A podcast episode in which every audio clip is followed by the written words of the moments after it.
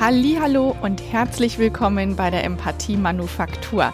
Mein Name ist Manuela Amann und du bekommst hier seit mittlerweile zwei Jahren, ja, seit zwei Jahren regelmäßig empathischen Input für deinen empathischen Auftritt. Und in dieser Geburtstagsfolge teile ich mit dir meine Learnings aus diesen zwei Jahren Empathie Manufaktur.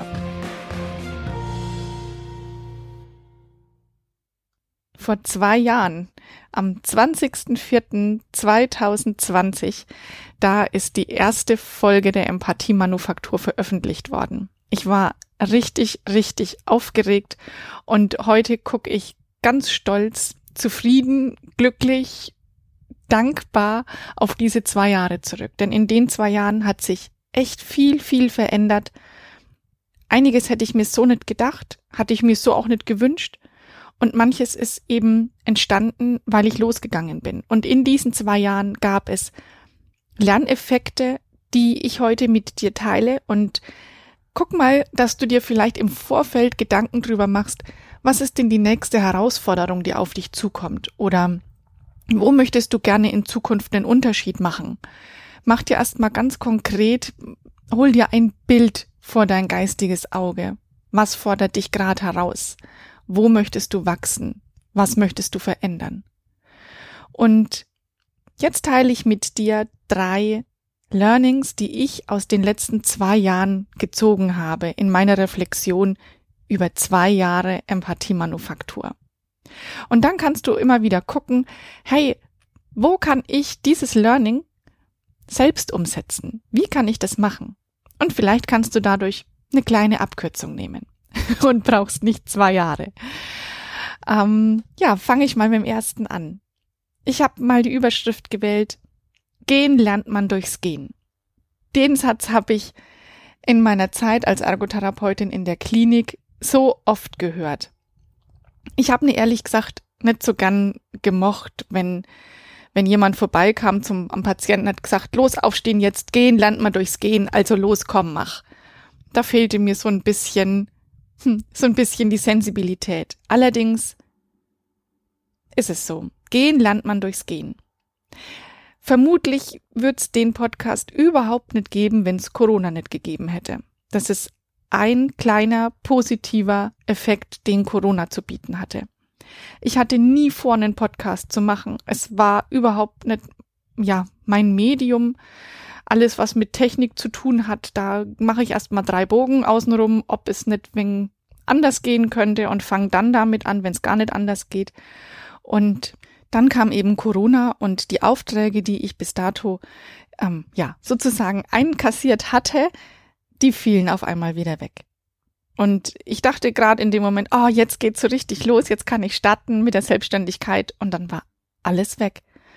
Und dann habe ich eben überlegt, was kann ich denn jetzt tun, um in meinem Thema zu bleiben, weil ich werde jetzt wenig Kontakte zu Menschen haben, überhaupt zu anderen Menschen haben, ähm, um mein Empathie-Thema für mich auch zu üben. Und dann habe ich gedacht, okay, dann muss es ein Podcast sein. So kann ich in meinem Thema bleiben, so kann ich weiterhin versuchen, Menschen zu erreichen, was mir ja auch gelungen ist. Allerdings bin ich eher so jemand, der erst versucht, alles erst zu können und dann zu zeigen. Und das war dann für mich natürlich schon ein richtig kalter äh, Sprung ins kalte Wasser, so rum heißt's, weil ich überhaupt keine Ahnung davon hatte, was man dazu braucht, um einen Podcast zu starten, wie man das macht, worauf es ankommt, was man denn da lernen kann. Und ich bin einfach losgegangen. Und in dieser Zeit, in diesen zwei Jahren, habe ich 83 Folgen veröffentlicht, die erste Folge, die hat eine halbe Stunde gedauert. Mittlerweile bin ich so bei einer Viertelstunde, manchmal bei zehn Minuten. Ich bringe das Wesentliche viel besser auf den Punkt. Und es gab in diesen zwei Jahren zwei verschiedene Covers. Es gibt noch immer den gleichen Anfangsjingle, wobei ähm, aufmerksamer Zuhörer hat vielleicht gemerkt, dass ich vor einiger Zeit den Jingle von einer Minute auf 30 Sekunden auch gekürzt habe. Ähm, zu Anfangs gab es wöchentliche Folgen und mittlerweile gibt es im zweiwöchigen Wechsel die Folgen. Ähm, du merkst, es hat sich ganz, ganz viel entwickelt, was ich am Anfang noch nicht wusste, manches, was ich am Anfang noch nicht konnte. Und ich habe einfach angefangen, tatsächlich aus der Not raus. Und ich feiere es heute ganz, ganz arg, dass ich angefangen habe vor zwei Jahren, denn sonst hätte ich mich ja gar nicht weiterentwickeln können. Und so heißt dieses Learning, fang an. Was immer du vorhast, fang an. Auch wenn es nicht am Anfang super gut ist. Es wird Menschen geben, die dich unterstützen. Und daran wirst du wachsen. Die werden dir Mut machen. Trau dich. Und fang dein Thema an. Denk nochmal an die Herausforderung, die du dir gerade am Anfang ausgedacht hast, was dich in Zukunft herausfordern wird oder was du gerne angehen möchtest. Fang damit an. Dem Gehenden schiebt sich der Weg unter die Füße, heißt ein Sprichwort. Gehen lernt man durchs Gehen. Also fang mit deinem Projekt an. Fang an, das, was dir am Herzen liegt, umzusetzen. Fang an, das, was dich zwickt, was dich drückt, langsam aus dem Weg zu räumen. Stück für Stück, immer wieder. Und dafür darf es Zeit brauchen. Und ich habe mich in, für diese Jubiläumsfolge entschieden, drei Zitate zu bringen. Und zwar für jeden meiner Learnings ein Zitat. Und das Zitat für Gehen lernt man durchs Gehen kommt von Aristoteles und heißt, was man lernen muss, um es zu tun, das lernt man, indem man es tut. Und da ist absolut was dran, wie ich finde. Mein zweites Learning. Durchhalten ist die Devise. Erfolg kommt durchs Durchhalten. Oft ist es so in meinen Trainings, dass ich so in den ersten zwei Stunden eine kleine Grundlage für die Empathie schaffe, sozusagen Empathie-Basics gebe. Und dann kommen wie aus heiterem Himmel die Teilnehmer mit den großen Fragen des Lebens, mit Dingen, die sie seit Jahren beschäftigen, mit richtig, richtig großen Problemen. Und die denken dann, sie bekommen von mir jetzt eine Antwort, weil ich wär's ja anscheinend in ihren Augen. Ich wüsste das ja, wie das gehen soll. Und ja, ich habe eine Ahnung davon, wie es gehen könnte. Allerdings ist Empathie eine Haltung und keine Gebrauchsanweisung. Niemand wird von mir eine Gebrauchsanweisung bekommen, eine Schritt-für-Schritt-Anleitung, was du zu sagen hast in dieser oder in jener Situation. Empathie ist eine Haltung. Das heißt, da musst du dranbleiben. Immer wieder neu lernen, dich immer wieder dran erinnern, was Empathie ist. Empathie ist wie ein Taxi, war eins meiner ersten Postings auf, auf Instagram. Empathie gibt nicht vor, was du zu tun oder zu lassen hast. Empathie ist wie ein Taxi, das am Straßenrand steht und auf dich wartet. Und erst dann, wenn du bereit bist einzusteigen, dann fragt dich der Taxifahrer, wo du hin möchtest, und erst dann geht's in diese Richtung. Der Taxifahrer bringt dich nicht irgendwo hin, wo er meint, dass es dir gefallen könnte.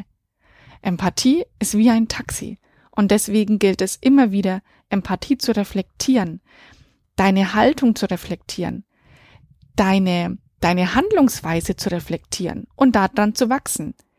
Das eine Mal dein eigenes Verhalten gut zu finden und das andere Mal eine Idee zu bekommen, wie es besser gelaufen wäre. Und da darfst du dranbleiben. Weißt du, nur durch die Empathie-Manufaktur, nur durch diesen Podcast ist es mir gelungen, meine Haltung an Empathie weiter zu verbessern, obwohl ich so gut wie keinen Kontakt zu anderen Menschen hatte. Und das soll und darf und ich möchte auch, dass es noch weitergeht. Nach und nach nämlich haben sich die Rückmeldungen zum Podcast verändert. Am Anfang waren es Rückmeldungen wie zum Beispiel, hey, toller Podcast oder danke für diese Folge oder weiter so. Und mittlerweile, also nach zwei Jahren, nach zwei Jahren durchhalten und Ausdauer zeigen, bekomme ich Nachrichten von echten Veränderungen von euch. Da gibt es Hörer, die erzählen mir, Manchmal fand ich eine Folge irgendwie komisch. Wie soll ich denn das umsetzen, wenn so stressig ist? Oder bei mir auf der Arbeit geht sowas nicht.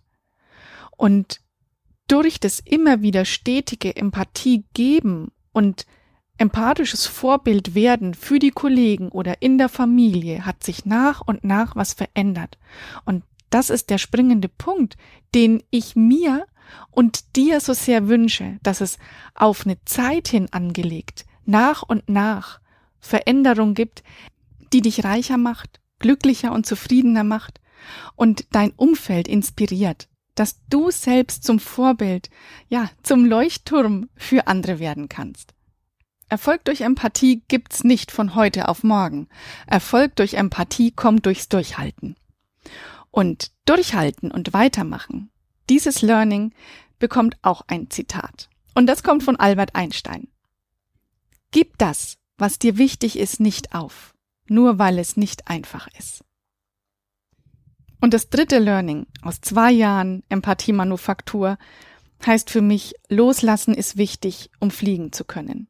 Und mit loslassen meine ich, lass das, was du in dir hast, los, bring's nach außen, zeig dich mit dem, wie du innen bist.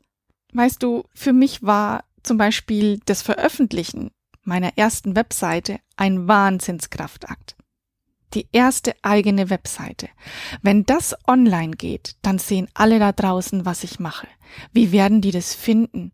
Wie werden die das beurteilen? Wie werden die Menschen über mich reden? Hm. Das hat für, hat mich wirklich ganz, ganz viel Kraft gekostet, das erste Mal mich öffentlich zu zeigen mit dem, was ich bin, wie ich denke, wie ich so ticke. Und genauso war es auch wieder mit dem Podcast. Ich wusste, ich, ich werde es machen müssen. Ja, ich muss müssen sagen, damit ich überhaupt eine Chance habe, weitergehen zu können. Aber wie ist es, wenn die Menschen meine Stimme hören, wenn ich nicht so Hochdeutsch spreche, wenn ich fränkel, wenn ich Sachen sag, die mir da einfach mal auch rausrutschen? Wie, wie kann ich das alles machen? Weiter geht's mit den Reels, mit denen ich gerade beschäftigt bin und die mich auch wieder viel Kraft kosten. Oder wenn ich an mein aller, allererstes Seminar denke, Himmel, was war ich aufgeregt. Ähm, das, das rauszulassen, mich zu zeigen und auszuprobieren, wird es funktionieren? Also stell dir das mal vor, ich habe mir ein Konzept gemacht, wie könnte ich ein Seminar halten? Und dann bin ich losgegangen und habe es gehalten. und ich habe natürlich keine Ahnung gehabt, wie das ankommt. Ich konnte es nur rausfinden, indem ich mein Projekt losgelassen habe und mich gezeigt habe damit. Und das alles, ob das jetzt große Projekte sind oder kleine Projekte, das ist mit Mut, mit Energie und letztlich eben mit Loslassen verbunden. Denn erst wenn du loslässt, dann kann ein Projekt gut werden, weil sonst sieht's ja keiner. Erst wenn du es loslässt, fliegen lässt, dann kann deine Stimme, dein Projekt, deine Arbeit, deine Haltung, deine Meinung fruchten. Was bringt's dir denn, wenn du jetzt zum Beispiel diesen Podcast hörst, ihn gut findest und du den Content, das Wissen, was du rausziehst, nicht anwendest? Für mich ist es Loslassen echt ein großes Thema. Loslassen, immer wieder loslassen, den anderen sein lassen, wie er ist. Eine Idee loslassen, anderen mitteilen, zeigen. Ja, beurteilen lassen. Hey, wie findest du das? Kann ich damit rausgehen? Das ist immer wieder für mich auf jeden Fall ein großer, großer Kraftakt. Und jede Podcast-Folge ist ein Teil von mir, den ich preisgebe. Damit mache ich mich angreifbar und gleichzeitig auch jedes Mal ein Stück stärker. Und nur weil ich loslasse, kann Wachstum entstehen. Und ein Beispiel jetzt für dich. Vielleicht stimmst du mit mir überein, dass es wichtig ist, in einem Gespräch zuzuhören. Darüber habe ich ja zuletzt immer wieder gesprochen. Also du stimmst mit mir überein, dass es wichtig ist, zuzuhören. Lässt das Wissen aber nicht los, also setzt es nicht um, zeigst dich nicht als praktizierender, trainierender Zuhörer. Was bringt dir dann dein Wissen? Gar nichts. Oder ein anderes Beispiel. Du hast verstanden, dass Ärger dir schadet und sonst niemandem. Siehst deinen Ärger gleichzeitig nicht an, gehst nicht in emotionalen Austausch, dann wirst du den Ärger nicht loslassen und er dich übrigens auch nicht. Er wird dich immer und immer wieder ärgern. Und da ist kein Wachstum möglich. Und deswegen lass es los. Lass ganz oft los. Immer wieder. Üb das Loslassen. Üb das Dich zeigen. Lass los, wenn du trainiert hast, gewachsen bist. Lass alte Gewohnheiten los. Zeig dich mit deinem neuen Wissen. Feine, kleine Erfolge feiern. Sei stolz auf dich, lob dich selbst und steh zu dir, zeig dich. Und auch zum Loslassen habe ich ein Zitat gefunden. Es kommt von Ernst Ferstl. Die Kunst eines erfüllten Lebens ist die Kunst des Lassens. Zulassen, weglassen, loslassen. Und zum Schluss dieser Geburtstagsfolge noch ein bisschen Empathie für dich. Wenn ich sag, gehen lernt man durchs Gehen, dann geh los. Und zwar dann, wenn du dich bereit dazu fühlst und nicht dann, wenn ein anderer dir sagt, dass du es tun solltest, auch wenn du denkst oder weißt, der andere könnte damit recht haben. Und halt nur dann durch, wenn du dich stark genug fühlst. Riskier einen kleinen Schritt. Einen kleinen Schritt, den du verantworten kannst. Geh liebevoll mit dir um, wenn du scheiterst. Und versuch dein Ziel, dein Vorhaben bei der nächsten Gelegenheit umzusetzen. Geh immer in deinem Tempo.